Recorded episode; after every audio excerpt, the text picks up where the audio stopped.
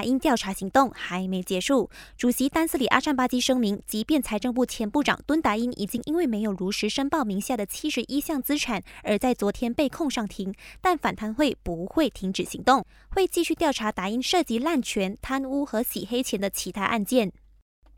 我国 CPI 指数排名上升。根据国际透明组织所发布的报告显示，大马在2023年国际贪污印象指数 CPI 的分数从47分增加到了50分，排名也从原本的第六十一位上升到了第五十七位。这是我国在三年来第一次拿到超过五十分的 CPI 分数。顺道一提，CPI 分数越高，就代表政府越清廉；分数越低，就代表国家贪污问题越严重。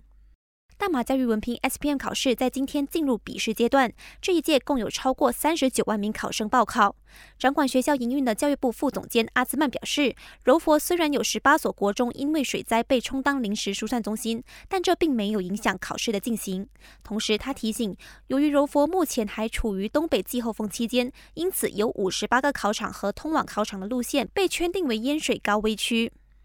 另一方面，马六甲教育局即将宣布一项新指南，以确保州内学校举办的毕业典礼及感恩宴等活动能以中型规模或低成本的方式举办。州行政议员拿督拉莫马利曼表示，目前教育局不阻止学校举办的任何活动，但认为不应该大肆庆祝或选择在高级的酒店进行，而应该在校园举行，以免因为花费太高引起部分家长不满。感谢收听，我是基尼。